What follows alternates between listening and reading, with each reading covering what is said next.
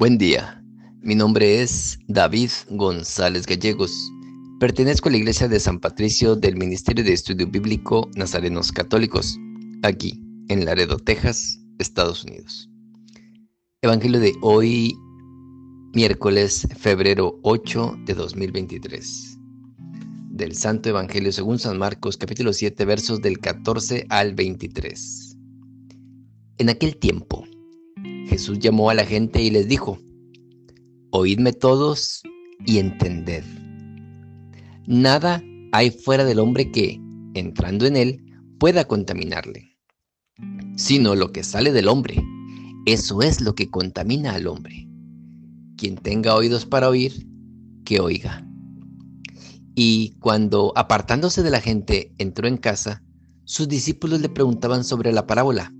Él les dijo, ¿Así que también vosotros estáis sin inteligencia?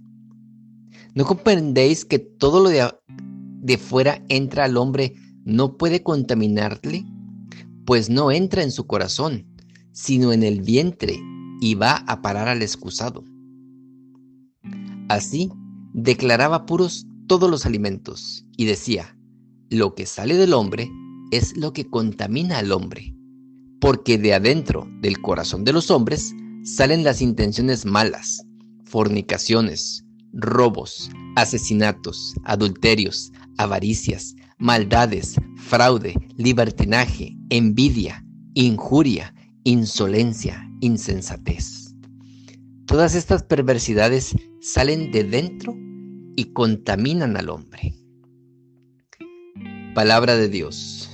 Gloria a ti, Señor Jesús. Hoy Jesús nos enseña que todo lo que Dios ha hecho es bueno. Es, más bien, nuestra intención no recta la que puede contaminar lo que hacemos.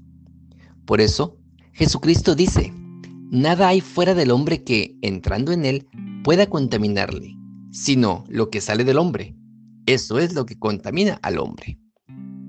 La experiencia de la ofensa a Dios es una realidad. Y con facilidad el cristiano descubre esa huella profunda del mal y ve un mundo esclavizado por el pecado. La misión que Jesús nos encarga es limpiar, con ayuda de su gracia, todas las contaminaciones que las malas intenciones de los hombres han introducido en este mundo. El Señor nos pide que toda nuestra actividad humana esté bien realizada. Espera que en ella pongamos intensidad, orden, ciencia, competencia, afán de perfección, no buscando otra mira sino restaurar el plan creador de Dios, que todo lo hizo bueno para provecho del hombre. Pureza de intención la tendrás si siempre y en todo solo buscas agradar a Dios, decía San José María.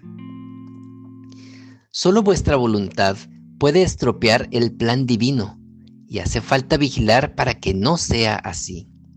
Muchas veces se meten la vanidad, el amor propio, los desánimos por falta de fe, la impaciencia por no conseguir los resultados esperados, etc.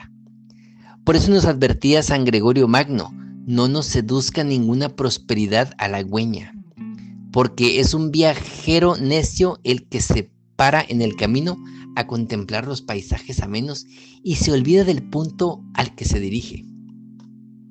Convendrá, por tanto, estar atentos en el ofrecimiento de obras, mantener la presencia de Dios y considerar frecuentemente la filiación divina, de manera que todo nuestro día, con oración y trabajo, tome su fuerza y empiece en el Señor, y todo lo que hemos comenzado por Él llegue a su fin.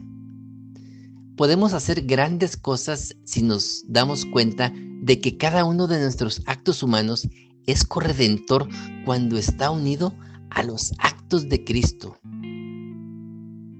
Oremos. Nada te turbe, nada te espante, todo se pasa, Dios no se muda.